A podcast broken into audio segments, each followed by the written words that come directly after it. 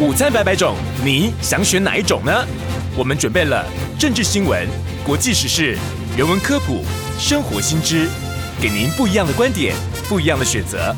飞碟午餐，饮奶金掌厨。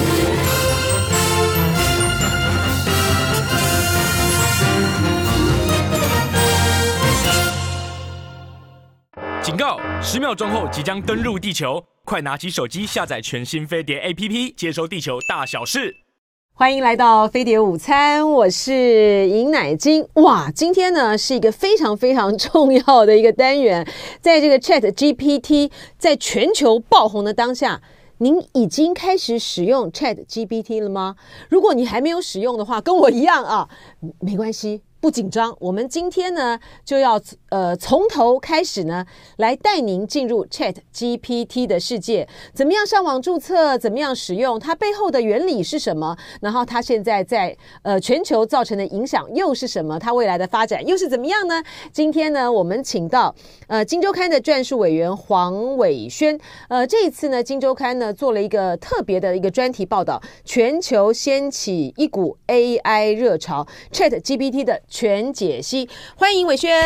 主持人好，各位听众朋友，大家好。所以呢，呃，要欢迎您呢，现在呢，立刻呢，到这个 YouTube 频道的飞碟联播网哈，我们呢几步啊就可以教您呢，马上去怎么去注册这个 Chat GPT，然后怎么样呢，开始跟 Chat GPT 聊天，好，然后甚至于生成你所需要的，写一封情书啦，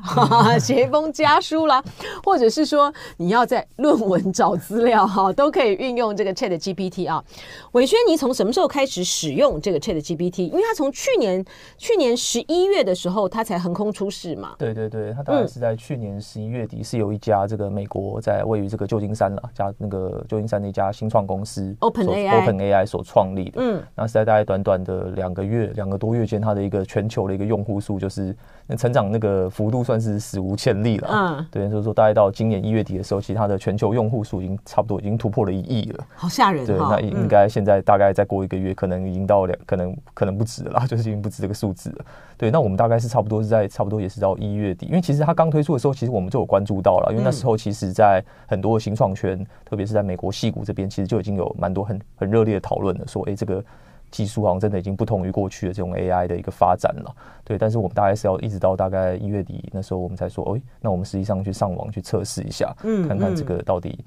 有没有像大家所传 传传言的那么的厉害了，那么神奇这样子？嗯，对。然后我们实际上去跟他上网，因为它其实就是一个简单，就是你去登录它这个全。好，现在开始教大家那个步骤了哈。你呃，你就先，我们就先在呃，你看手机上面也可以啊，然后你在呃笔电上面呢，呃也可以啊，你在这个 iPad 上面也可以哈。你就先去输入这个 Chat GPT，对，哈，Chat GPT。然后呃，你你可能会觉得说啊，这样子我英文不是很好啊，或什么的，呃，不要紧张哈，不用不用紧张。它上面呢，在网络上面呢，都有很多的什么呃，Chat GPT 怎么玩啦，然后注册啊，操作应用教学。那我们现在就跟您讲，您就先输入 Chat GPT 哈，呃，你如果对于你自己的呃英文没有很大的把握的话，你后面可能加一个什么中文版哈，那、嗯、它会就会跳出很多的这个链接。然后点进去，对，你看进了内文之后呢，你就点进去它的 Chat GPT 的网站里面啊，然后开始去登录。那当然要有一点点很基础的这。呃，英文的理解啦，哈，或者它其实网站本身也可以翻译嘛，你就是把它转成中文，它转成中文上面翻译啊、呃，就是你按上一个翻译，哈，就翻译了。然后呢，你要有 email 的账号，然后你就可以去登记了，对对对。然后呢，你去上去登录啊，登录你的 email 的账号，然后登录你的密码。啊，然后呢，然后再再进去之后呢，他会先呃传一个认证，对，哈，传一个认证给你，然后你回到你的呃 mail 里面呢，然后去认证了之后呢，他接下来呢，他会让你填写一些很基本的这个资料，对，就是个人的资料，你姓什么啦，你呃你的姓、你的名，然后你的手机，对，地址，然后手机啊，手机的呃号码。然后他很，他其实是因为他很清楚了哈，因为他在这个呃通讯的这个过程之中，他知道你就是中华民国，而且他上面就跑出来那个呃中华民国的国旗，在那个前面 就八八六啊，然后加，然后你就把你的电话输进去之后呢，他就会再给你一个认证码啊，再给你一个认证码，你就把它复制贴上去之后呢，你就呃完成了呃登记的。登录啊，登录的这个程序，它里面呢有要你回答一些很简很简单的问题，就一题哈，就你对于这个这个 ChatGPT 啊，你的这个使用的这个目的啊，或什么什么之类的哈，啊，你就写一个什么 yes 啊或什么就可以了哈，没有没有很复杂，没有很复杂，你就回答一个 yes，然后他就登录进去之后，哎，你就进到他的网站里面去了啊。所以你看是不是几秒钟？这个一分钟以内你就完成了 Chat GPT 的登录，很快嘛，哈。然后接下来之后呢，呃，它还是一个英文的，它还是一个英文的这个界面。嗯、是。可是伟轩要告诉我们的就是说，不必担心，对不对？对，对，对，虽然它界面是英文的，但是要跟互动的话，嗯、其实你直接输入这个中文，嗯，它就会用中文回复你这样子。嗯。对，然后甚至你也可以在这个不同的语言之间做转换，比如说你可以它。呃，这种是你可以先问他英文，然后他回了一段英文。那如果说你对这段英文可能不是意思不是很清楚，嗯、你也可以说你可以你就直接用中文说，你可，可以帮我把这一段话翻成中文，嗯嗯、他就会说好的，没有问题，他就会非常有礼貌的 回答你这样子。嗯，所以呃，在今年的情人节的时候呢，这 ChatGPT 呢非常的有趣啊。呃人们呢就要就去要这个 Chat GPT 呢来写情书给大家哈，然后呢，他先 Chat GPT 呢就非常的聪明啊，他第一个先回答了就是呃有关于我啊作为这个 Chat GPT 这个 AI，我们在写情书的时候呢，我们会用是一个什么样的方式来表述啊？然后呢，呃，人们呢又输入了各种各样，哎，请你用莎士比亚的口吻，请你用呃像。大陆呢非常知名的作家啊，就是《三体》的这个小说家刘慈欣，你用刘慈欣的这个笔调写出来是怎么样？嗯、这个很很很妙哈。嗯、就是说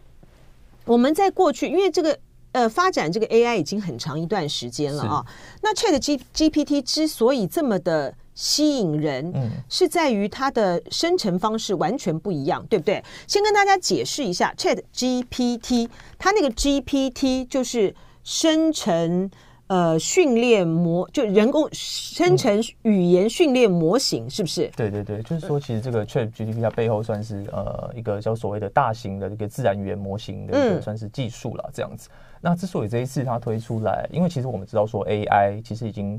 也不是 AI 本身其实不新嘛，就是说其实 AI 过去大概十来年，大家多少或多或少都有听过嘛。比如说像几年前。呃，如果大家比较有关注这个新闻的，像不是有有一个那个 AI 那个叫深蓝的 AI，然后打败那个对 Deep Blue，对对对对，嗯、那个等于说打打败这个全球一个围棋的一个冠军嘛，这样子，嗯、对那。这部分的话，但是为什么这一次的这个 ChatGPT 的推出会让这个大家，包含是很多这种 AI 专家都感到哎很惊艳哦，这样子，其实就是因为这一次它这个 ChatGPT 或者说由它的这个 O 嗯公司啊，这个 OpenAI 它推出的这个聊天机器人，其实它背后反映的是一个叫做所谓的生成式 AI 的一个算是算是一个发展的一个转捩点了。因为过去大家谈到 AI 的时候，其实。呃，在他们业内啦，在这个 AI 这个呃业业内，他们其实叫过去几年的一个发呃 AI 的发展，他们比较把它定义定性成所谓的叫做呃分析型的 AI 了。嗯、那所谓的分析型的 AI，就是说，其实它在呃过去的几年的这种 AI，它其实比较像是可以让你在它可比如说我可能给它很多的资料，它它可以在这些既有的资料里面，它快速的去帮你找到你要的资讯。嗯，但是它基本上它丢出来的资讯都还是 base 在。你给他的资讯这样子，嗯嗯、他没有办法自己去产生出一些新的内容，或者在这些资料，或者在这些自由既有的资料基础上做可能比较一些整合啊，或者说可能一些我们我们直觉上会觉得说，哎、欸，比较是符合这种我们人类有的这种创意啊、发想的那这种可这种能力啦。嗯，对。但是这一次就是比如说我今天呃要请呃原来的分析型的呃这种嗯 AI 哈，对，呃我要分析说呃。COVID-19，对，哈，它的形成的原因啊，然后呢，它的流行的广布啊，嗯、然后以及它对未来造成的影响，它很可能就是把这些的资料对，就都提供给你，对，对不对啊？那可是到了呃这个呃生成式，这生成式的就是 AI 就是 GPT，它这个呃 GPT 哈，G 呢是 generative 啊，就是生成式啊，然后 P 呢是 pre-trained 啊，就是训练啊，可训练、可预测哈，训练，然后呃 transformer 就是一个转，就是一个转一个模型，对不对啊？所以它就是一个生成训练、生成预训模型。所以它就简称为 GPT，那 Chat 就是聊天嘛，对对对对，是。那它的为什么它的这个所谓的生成式的这样子的一个 AI，它会跟分析型的不一样？它背后的大致的原理是什么？呃，它背后的原理，这个呃，你说是模仿人的那个神经，对？它其实背后是一个所谓叫做类神经网络的一个技术了。哦。对，那它只是说它在过去几年这种随着这种发展不断的发展，然后它其实它这种技术本呃这个技术背后其实又有很多。最近几年又有陆续一些新的一些模型开发出来了，那它这些模型开发出来，加上大量的一些数据的提供，就可以让它好像越来越像是，因为它其实背后基础就是当初模拟，呃，最最早期就是要模拟那个，因为他会想说人就是要尽可能让他去模拟人类的这种互动，那他想说，哎，那人类的这种产生这种认知啊，这种想法，嗯，可能就是他们就去看那种生理上的这样看这个人脑，看实际人脑，比如说在在做不同的事情的时候，他们的一个神经的一个。的一个讯号的一个传递，哦，这好神奇对，其实对，其实很复杂。他们是透过这个类似的一个，就是想说，哎，那我是不是可以用类似用这种模拟这种人人脑这种神经的一种传递，然后去建构一个模型哦？就现在发现说，哎，好像到目前这样看起来，好像是说真的是有那么一点初步的一个味道了啦，这样子。对，所以呃，就是说在这个呃过去这几年，就是呃，所以这次其实大家很惊讶的一点，就是说刚刚谈到说它其实是一个生成式的 AI，它就是说其实是可以。它呃，它 AI 就是说这个像呃这个 ChatGPT，它其实是可以自己去产出一些新的内容啊。那怎么嗯，嗯什么意思叫做可以自己去产出新的内容？他说，其实我们这次也跟问了很多这种 AI 的学者专家，然后其实有跟我们谈到一点，说其实很简单啊，你把它的就是你比如说你问他一个问题，然后他回答的内容，你把这一段内容把它贴到 Google 上面。你看找不到找不到到类似的这种资，就是它的，比如说，如果它是引述的，它是引述某个某个地方的这种资料，那你一定是找得到对应的来源嘛。嗯，但是基本上你是找不到的。你如果把他的回答贴上去，为为为什么？我觉得这个就表示是说，它是他自己的产出，对对不对？它就不是像分析型的这个 AI，它就复制贴上，好，或者是引述。所以我今天呃，比如说我今天在跟。呃，邵伟，呃呃，伟轩啊，比如说我今天在跟黄伟轩，《金周刊》的撰述委员，我们在在谈，就说，哎，你请请教这个呃 Chat 这个 GPT，哎，我问你，你觉得呃今年的台湾的这个股王会是什么呢？啊，会是哪一支呢？他可能就会有一个回答啊，比如说，不管是他说是台积电啦，不管他说是什么的时候，他的这个分析呢，你把它再贴回网络上面去搜寻的时候，你找不到。哦，就是说他是引述某某的分析师的，对对对，而是他自己在从这个大数据你的这个资料里面之后呢，他反刍了，再产出他自己的想法。对。这就很惊人了，对对对，这很神奇，这就很惊人了，连他们专家本身都没有想到说，哎，会发展到这种地步了。对对，所以他就真的是模仿这个人脑的人脑的这个学习。我们今天阅读了一篇文章，我们今天呃吸收了很多的这个知识，然后呢，我们。不是复制贴上嘛？哈，我们在产出来我们的这个论述的时候呢，这个是我们呃本来呢，我们身为人类呢很自豪的这一点，但没想到呢，Chat GPT 呢，它做到了。嗯，对于我来讲，我现在呢，就是因为正在写论文的阶段，哦、所以想说 Chat 这个 GPT 呢，是不是可以帮上大忙哈？那 就是。特别是在文献搜集的部分，嗯、啊，对不对？他可以，他在这方面的能力应该是很强的。但是呢，你说你要去呃让他产出一个观点，然后把它复制贴上的话呢，他就违反了论文写作规范了，对，没错，对不对？因为你要有引述来源啊，哈。嗯、呃，现在香港大学呢说禁用 ChatGPT，但是进得了吗？我们等下来谈啊。我觉得大家还是会非常的好奇啊，就说哇，是是什么样的聪明的脑哈、啊，能够发展出。Chat GPT，然后 Open AI 呢，一个小规模的公司，对，好，然后这个背后呢，这位这个天才阿特曼，对，对不对啊？呃，以前呢，我们大家都知道这个祖克伯啊，脸书，然后知道这个呃特斯拉啊，马斯克。那我们现在呢，可能呢，大家呢都要记得这个名字 Sam Altman，来跟我们介绍一下这个 Open AI 以及阿特曼。好的，就是这个 Open AI，它是在二零，它它是一家很蛮很小的新创公司啊，大概员工只有三百多个人，而且创立的时间也不长，它二零一五年才创立了，然后那时候是由这个呃这个阿特曼，阿特曼他其实虽然现在好像大家才呃因为随着这个 ChatGPT 爆红嘛，大家才知道说哎这个人是谁这样子，但其实在呃据我们这次这个采访啊，就是其实很多这种新创圈内的。这个特别是跟 AI 这种领域有关的，其实早就已经，他们就说，其实，在阿特曼在他们圈子里面已经非常非常有名了。嗯 嗯、对他说，其实他在他们圈子里面的地位，他们他们认为说，其实是丝毫不亚于这个 Meta 这个脸书的这个佐克伯了，还有这个特斯拉的这个马斯克了。嗯，对，那那但而且阿特曼非常的年轻，他一九八五年，对对对，今年才大概三十呃七八三十八岁左右。对对对，那。呃，他的看呃，那个阿特曼他是哦，刚才他就小我，他小我十八岁，哎，就是说 我在念大学的时候，他才刚出生，哎，是是是，然后他现在呢，已经要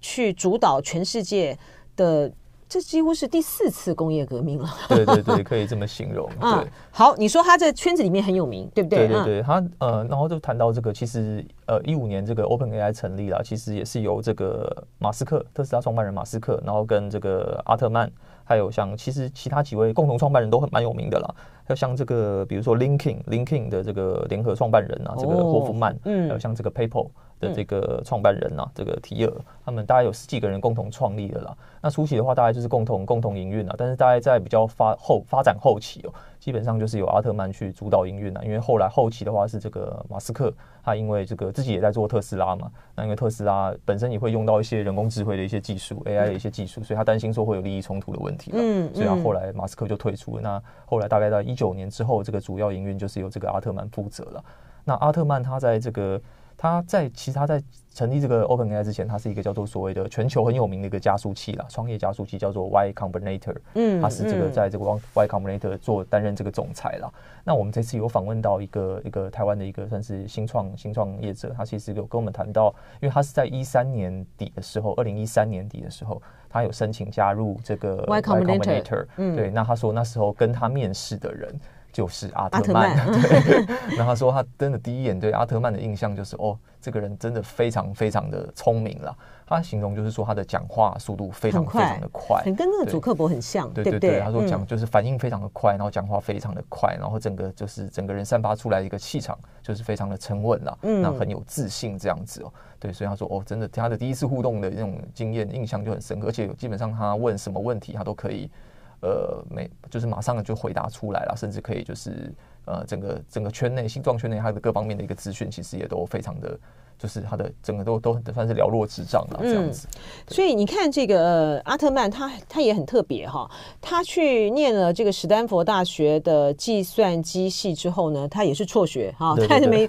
就跟很多的这些科技的这些先驱都 都一样哈，对对对，呃，然后呢，他就开始呢去创，先是去创立了定位这个服务商啊，呃，Loopt 好，然后呢，接下来呢，他就是你看二零一一年这么年轻，不到三三十岁，他就当。担任这个呃新创的加速器 Y Y Combinator 的呃兼职合伙人，然后呢就出任为这个总裁。然后呃，我觉得在这个 Chat GPT 它 Open AI 它的这个发展，它前面所塑它前面所树立的啊，它的公司的目标很明确哈。对，它这它的公司的目标是说，第一个，它要透过人工智慧增进。整体人类人类福祉，哈、哦，他说消极面呢是说要保护人类，确保人工智慧不会毁灭人类。对，嗯，所以就是说他们这些呃创办人啊，他们再去弄的这个时候，他们知道，嗯，人工智慧 AI。对于人类的这个接下来的革命性的发展呢，它绝对会是扮演一个关键性的角色。对，而它同时呢，它也想要去兼顾人们对于人呃人工智慧会不会 take over 好取代人类来统治这个地球的这个焦虑。嗯、所以在这中间的拿捏，其实是非常的有意思的哈。对，嗯，对。然后这个就这个 Open AI 的它的下一步的这个发展来讲，就是是应该是来自于。呃，微软的注资吧，对不对？对，因为其实 OpenAI 成立早期，它其实是一个算非盈非盈利的机构了，嗯、但是因为后来没办法，是因为他们要在训练这种这个这种 AI 的这种模型啊，这种刚刚我们刚谈刚刚谈到它这个背后基础，这种所谓的这种大型的这种自然生成语言生成语言的模型，其实它那个投入的成本是非常非常高的了。嗯、所以他后来就是发觉说不行，这样我如果再就是不搞就是没有任何获利模式的话，我这样投入这样钱早早就是有一天，虽然背后金主都很大咖啦，嗯，共同投资人都是全球赫赫有名的这种算是这种创业家等等的，对，嗯、但是啊，但是后来因为。几年，大概几年之后，还是发觉说，哎、欸，这样会不堪负荷了。所以大概在一九年的时候，他就把它转成是类似有限、有限的获利模式。他可能开发，他就把他自己本身开发出来的一些产品或者 model，然后也是等于是说对外开放了，或者是用用类似这种呃这种开呃这种等于是说开放这种 API 的方式，嗯，这种就等于是说做形成某种的这种商业的一个模式了，这样子。嗯然后这个 Chat GPT 呢，它呃，它这个是语言啊，自然语言模型嘛啊。然后呢，这个 Open AI 呢，它不只是这个呃自然语言模型，它还有图像深度学习模型。好，然后接下来之后呢，可能影音啊什么各方面呢，它都会都会在这个基础上面再发展出来，对不对？所以它它的应用跟它的这个范围是非常广的。对，应该是说，呃，我们现在这个现在爆红的这个 ChatGPT，它基本上比较算是，因为如果大家有实际上去跟它测试的话，它基本上就是一个算是语言，语言，这种基本上还是一个算是文字的一个跟你互动这样子。嗯、但是其实现在除了像 ChatGPT 这种聊天机器人，其实很多其他的一些公司其实也都陆续有发展出像是这种图像的生成了，嗯嗯，然后或者是影片的生成，或者说是音乐啊、音讯的这种生成，嗯、甚至是它是可以在不同的。就是我们叫所谓的跨模组或跨模态的生成，意思就是说我今天如果我只是输入一段文字，然后我跟他说我希望一段什么样的旋律音音乐，他就自动帮我丢出一个音乐，或者说我我希望说我想我想要一个什么样的图图像，我用文字告诉他，然后我想要一个什么，或者我想要一个什么样的影片。我今天假设我是一个电影制作人，我想要想要有一些灵感，我想要知道说，哎，我大概一一段文字描述，它可以大概给我产生出一个什么样的画面？嗯，对，那。现在其实都是基本都是相关的这种 AI 的应用，其实都已经在发展，而且已经发展都算蛮成熟了，但没有到像文字型那么成熟。但是其实都这两三年，其实那个发展速度是非常非常快。是，所以这个伟轩这样讲，我们就开始非常的战战兢兢的，对不对？不管是什么作词啊、作曲啊、这个编剧啊，呃，他可以后呢，可能他们都可以来这个替代啊。呃，你你们在这个文章之中分析里面也有提到，就是说，呃，Chat GPT 它的呃自然就。自然语言模型啊，它就是 Chat，它是 GPT 三嘛，三点五，三点五，对不对？所以它其实它早就存在了，对不对？对，它其实就是不太算是很最新的技术了。嗯，对，因为三，嗯，就是我们这次访问这个业内专家，他们是跟我们说，三点五大概其实跟三没有差很多了。大概他们呃是说，在这个模型的一些，因为他们在喂养这种资料，他们其实会有设定一些参数了，就是、嗯、呃可以把参数量参数想成是可能就是我们人类大脑的一个算是神经神经元的这种概念。嗯嗯嗯、那参当然参数量越多，就代表一个。神经越多嘛，神经越选越密，那当然它能够处理这种资讯，嗯、或者它可以未来要做一些加工整合，它能力会更强了。对，那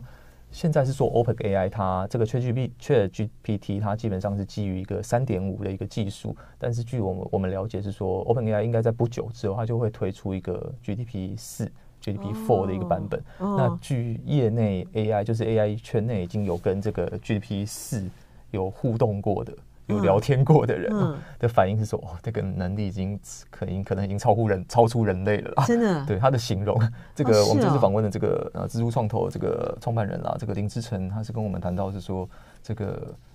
他他的形容是比较就是。有点惊悚，他说那个感觉就很像在跟神对话，哦、真的啊，对，就说那个这个能力啊，他就可能就是包含各方面的这种资讯啊，或者是他能够你能够想到，他可能都可以回答。所以他的他的那个呃转捩点，就是那我们讲那种成长的那个基点，他一旦被找到了之后，他的他的爆发就速度就非常的快。就是、某一个点，可能你的喂养的一个资讯量到达某个点，他他就自己学习到，他就可能就是会在某个点就突然。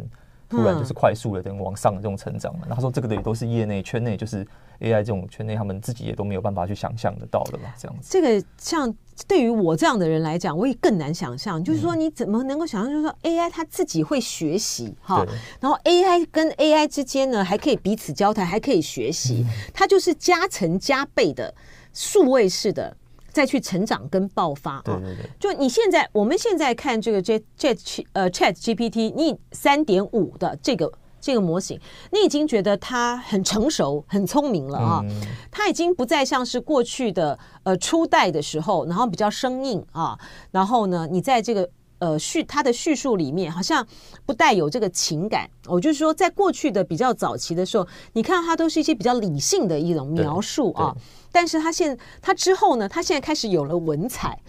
然后等到。啊，ChatGPT 四的时候，当林志成说他好仿佛在跟神对话的时候，他是不是他是不是就会是他会他他就会变成像是一个原创者？对，就是说，其实现在我们看，呃，它其实在这个。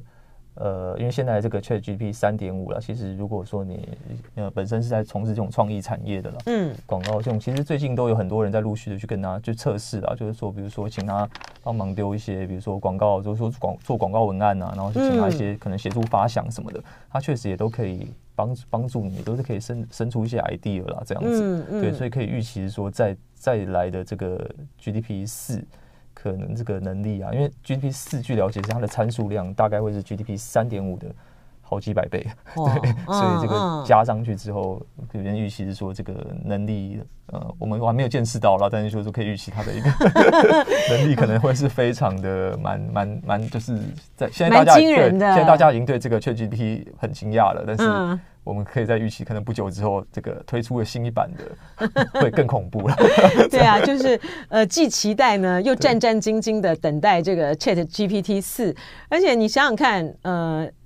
当而且三点，而且他们说现在已经开始有初步的模型了，对不对？三点五到四的这么短的时间，应该是说呃，四其实他们就已经本呃，OpenAI 其实已经有在发展了，而且发展到其实应该。成那个技术什么应该都已经差不多了，他们只是现在先把三，因为三点五其实算是比较旧的模型了，他们只是现在先把这个旧的，他们先等于是开放给一般大众，嗯，那同时也是等于是做一个测试嘛，我先看一下一般大众就是这样。一般人使用它的一个回馈，然后看会不会产生一些什么样的问题，嗯、再去做一些修正调整。这样。对，我就说那个时间很短，对不对？哈，三点五进阶到四，它的成熟，对你看到时候五或怎么样，它的它的它有没有一个尽头？哈，然后什么时候会到达到就觉得说你呃人工智慧取代人类的那个临界点，那就是一个害怕哈。我们来谈一下它的这个 Chat GPT 它的这个运用啊，因为呢，呃，金周刊呢这一次呢做了一个我觉得很棒的一个。Idea 啊，一个很很好的一个想法，他让这个 Chat GPT 呢去回答哈、嗯、，Chat GPT 呢在人类的这个使用上，它的利弊得失是什么哈？然后在应用范围的这个部分，现在呢，它的 Chat GPT 的发展，它威胁到了哪一些的行业，哪一些的类别？嗯，嗯是就是呃。呃，这个 ChatGPT 因为现在大家推出来嘛，所以其实这个大家都觉得说，好像它会不会就是取代可能很多工作啊这样子？那是据我们了解，因为之所以会有这样的担心，其实也是因为大家如果关注新闻的话，其实像过去这一两个月啊，就是有听到说像。ChatGPT，它比如说它通过了这个全球知名的这种法学院啊、商学院啊、医、啊、学院的考试啊、证照啊，甚至拿到了什么 Google 的这个算是年薪五百万，换算成台币大概五百万的一个工程工程师的一个面试啊，嗯，等等，那甚至有这个中国的一个券商哦，有请他叫 ChatGPT 去自己写一份这个。这个好像是针对医医药产业啦，医美产业的一个分析报告，他确实也写得有模有样啦，这样子。对，所以大家想着哇，那这样的话是不是这些看起来好像过去都是程式设计师，好像是就是一般想象是这种很高端的、啊、薪水很高的这种工作啊，需要这种大量大量的这种。脑力认知的这种工作，那包含像这种可能券商的这种分析师也是嘛。嗯，那现在大家都想说，哎、欸，那他是好像可以取代，是不是可以取代这种未来算是比较知识型的这种工作？嗯，那确实我们这次的也有跟不少专家访谈了，那他们普遍也是认为是说，看起来说是如果随着这种生成式 AI 的一个发展，确实是很多未来啦，比较偏向于这种。领域这种领域可能非常的广啊，说具体是涉及到什么样的工作，当然现在还说不清楚。但是一个大方向来看的话，可能很少说很多偏向于这种分析、归纳，或者是说重复性的、嗯嗯、比较重复性的这种工作，嗯、有可能都会被取代到掉了。是这个在金周刊的报道里面呢，指出来说，国际指标研究机构固能哈，他说呃，生成式 AI。会在两到五年内啊进入发展成熟期，然后呃由生成式 AI 产生的资讯会占据所有资讯量的百分之十，哎啊，然后高达三成的全球大型机构公开资讯呢都会由生成式 AI 制造，呃，而根据呢中信建投的报告，有五成的药物发现和研发，哎啊，药物的发现和研发会使用生成式 AI。所以它的所带来的这个商机，其实是你是看到的是非常非常广的，而它对于人类的威胁，是不是就也就是潜伏在它这个商机里面呢？让我们现在呢要该如何的来应应？然后我们有还有什么样的地方是我们还没看到，而即将在中国现在百度呢也要投入这个呃 Chat Chat GPT 嘛啊，它的有一个重点呢。是在于是他要如何的在现在呢已经被这个 OpenAI 呢独占鳌头的这个情况之下弯道超车。好，能够占据更大的一个市场。呃，金周刊呢做了一个专题，就是 Chat GPT 的全解析啊。我们刚才谈到呢，这个 Chat GPT 呢，它自然是生成语言，跟过去分析型的这个 AI 它不一样的地方呢，就在我们呃，我们其实应该对于分析型的 AI 呢，呃，我们在日常生活里面呢，它其实已经是无所不在了。像是呃，我们像人脸辨识，对，好，这些呢都是这个分析型的这个 AI。他可以做到的啊，然后资料的搜集啊等等啊，然后在其实之前的时候呢，也也已经有用这个分析型的 AI 写，像比如说地震。嗯，啊，地震！我今天发生了一个地震的话，因为它你它的那个里面它有这些的数据嘛，它其实很快的这个时间内，它就可以产出一个报道，然后呃过去曾经呃发生的这个地震的记录等等哈。那但是呢，它到了在这个 Chat GPT 的时候呢，因为它的语言的这个学习和它文字表达的能力呢，它就不是单纯的一种分析型的一个论述啊，它增加了呃。它增加了它的这个学习上面的，呃，就更接近人类，更接近人类的这个思考模式和它的这个文字产出啊。对。那 ChatGPT 呢？它对于我们的人类的威胁到底有多大呢？我们刚才讲到，就是伟轩有提到说，一些纯分析式的呃东西的工作，它可能就会被。Chat GPT 所取代，对不对？对，就可能不需要这种可能大量跟人接触的，它可能就是单，嗯、比如说是做一些资料的，单纯做一些资料的一些收集啊、分析的这种，可能就刚刚谈到嘛，像这种可能类似或者是城市开发、啊、程式设计，那可能包含是这种可能呃这种产业这种分析师啦，这种看起来目前的这种 AI 这种呃这个 Chat GPT 似乎都可以做的。还或许他还没有到可以到这种资深分析师的等级了，嗯嗯、但是据这种业内有测试过，就是说他已经好像可以到至少好像已经有超过了新人了，新人分析师一个水准了。是，而且你看，像比如说在病例分析或什么这些搜搜集上面的话，对，那其实也都现在他绝对比人来的来人来的厉害嘛，对，对，对，对不对？可是呢，他的一个关键在于是说。刚才这个伟轩提到，就是不要跟人接触和跟人接触，嗯、对不对啊？所以跟人接触的这个部分的话，呃，它一定是有它力有未逮之处嘛，哈。对对对。所以说，呃，在这个报道里面呢，就特别提出来说，未来啊，在教学现场里面，可能就要改变，哈，教学现场就要先先来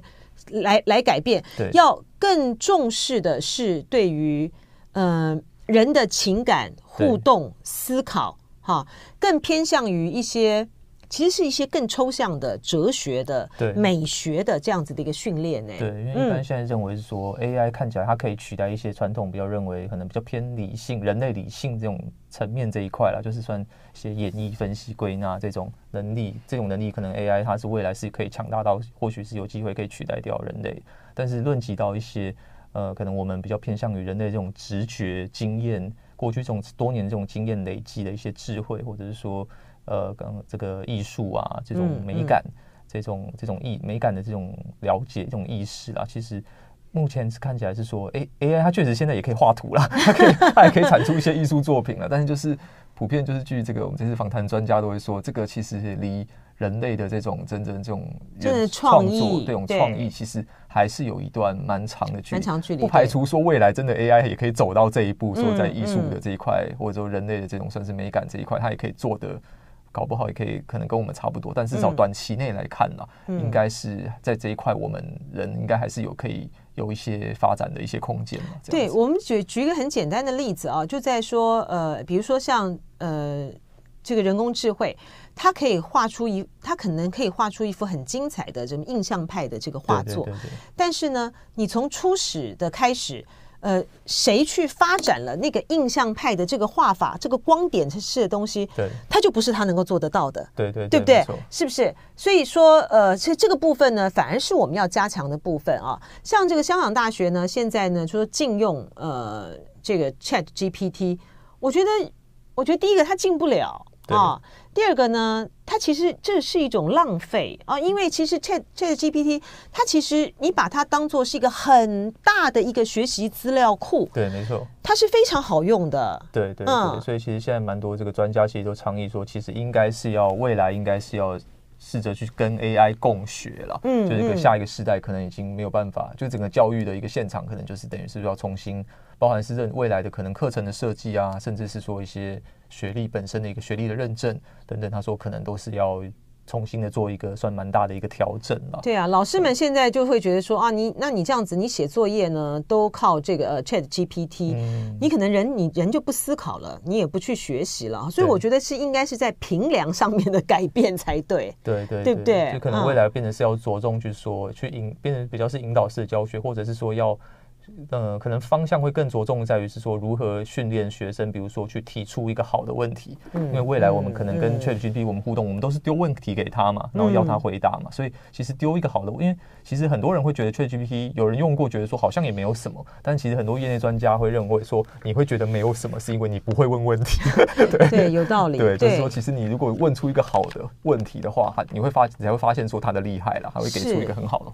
很完整的回答，这样没错。而且我觉得它它它是一个教学模式的一个改变啊。比如说像我们这个受这个东方教育的啊，我们很习惯就是这边听啊，聆听啊，老师要回答。所以老师呢，把一个作业题目交下来之后呢，那我就回去找答案嘛，对，哈，然后来写。那这样子 ChatGPT 当然很好用啊。嗯。但是你如果说，就像刚才呃伟轩说的，其实你是要提出一个好的问题。而且你是要跟，就有点，比如说是回到那种希腊罗马式啊，对，有点类似那种苏格拉底早期那种。对，没错，对对对，就希腊时代的那种，就是你要对话，嗯，你要对辩，对话录哈，然后要这样子对辩来去的话呢。那这样子的话，那 Chat GPT 它是没有帮办法帮上忙的，因为你你要回应，你总不能去找找答案之后再来这个讲嘛 哈，所以所以它这个是一个教学现场跟教学模式，还有我们人类的这个思考学习的一个方式的一个改变啊，这是第一个。第二个呢，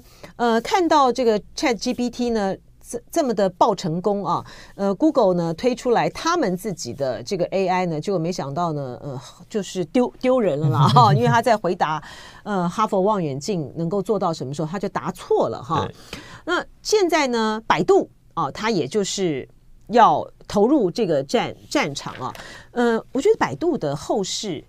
其实非常的，我个人觉得是非常的看好了，因为它有这么大的一个数据库。对对对，而且其实我们知道中国在 AI 这一块的发展，其实呃普遍认为不会输美国太多了，可能已经成已经差差不多的一个算是一个发展的一个进程了这样子。对，那百度的话，其实是在之前就宣布说要在三月了，它预计是在这个今年三月，它要推出他们自己的一个聊天机器人啊，叫做所谓呃文心一言啊，嗯，这样子。那他其实也谈到说，他推再来到推出的这个 AI，它其实不仅仅是像 ChatGPT 只有文字聊天的功能哦，它是说让包含像这种画画啊、插画，它可以是插画助理，它也可以是影片，它也可以可是生成影片啊，它也可以当做那种影片制作的助理等等的，它甚至会把未来这种。生成式 AI 跟我们前一阵子可能蛮红，这一两年蛮红的这种元宇宙啦，嗯、就是像是未来可能这种线上的这种虚拟人物做一些做结合了，哦、所以这个其实像什么虚拟偶像，其实这过去几年其实就有在发展了嘛。嗯、那是可有可能未来会随着这种生成式 AI 的技术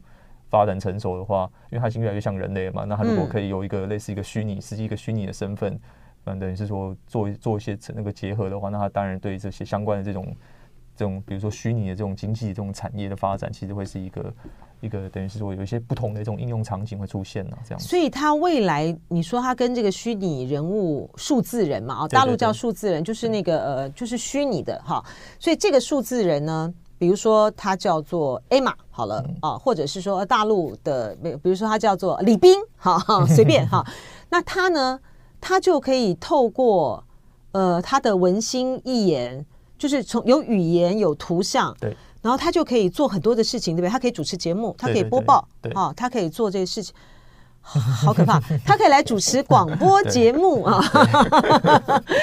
哎，其实大陆之前的时候，像那个新华社，嗯，他们的呃视频的部分，他们都已经有那个啦。他们都已经有那个呃虚拟的这个主播或什么的在在播报啦。哦，他就是用大陆的这个呃男主播呃，他找了他各找了一个啊男主播跟这个女主播，把他们做成是那个呃虚拟的这个人物之后，他就在那边播报。嗯，所以他进入到进入到这样子的呃，就是我就是现在就是不知道怎么要要怎么想哈，就是说数字人他的。百度在做这个数学技术之后，它的它跟原来的那个会有些什么样的差别哈？对，这个可能要等到它实际推出了才会比较清楚了。会让大家觉得说哇，它可能会更像一个人，更像一个人，对，对不对？他在跟你的情感的什么互动上面呢，可能就会让你更觉得说哇哦。对，因为他可能还会有一些，据他们自己的说法说，还会有那种针对人类的这种情绪的识别的功能，所以他可能一边在跟你互动的时候，他就会侦测说你现在，比如说看你的表情，或者说看你讲话的这种音调谈吐，去判断说你现在可能是在一个什么样的情绪，然后进而。对应的去跟你互动，所以看起来就听起来就有点可怕，好可怕！我觉得我是觉得 蛮可怕的。百度发展的这个文心一言，我觉得它的概念跟想法呢，应该是出自于文心雕龙啊、哦。因为呢，文心雕龙呢，就是呢，呃，大家知道吗？这是中国呢第一部的啊、呃、系统性的文艺理论的巨著啊。然后，所以呢，在这个呃。古时候，古时候我们有文心雕龙，在二十一世纪的新时代呢，百度推出的 AI 的文心一言，我觉得这蛮期待的啊！非常谢谢《金周刊》的专属委员黄伟先今天带给我们精彩的 ChatGPT 全解析，谢谢，谢谢拜拜。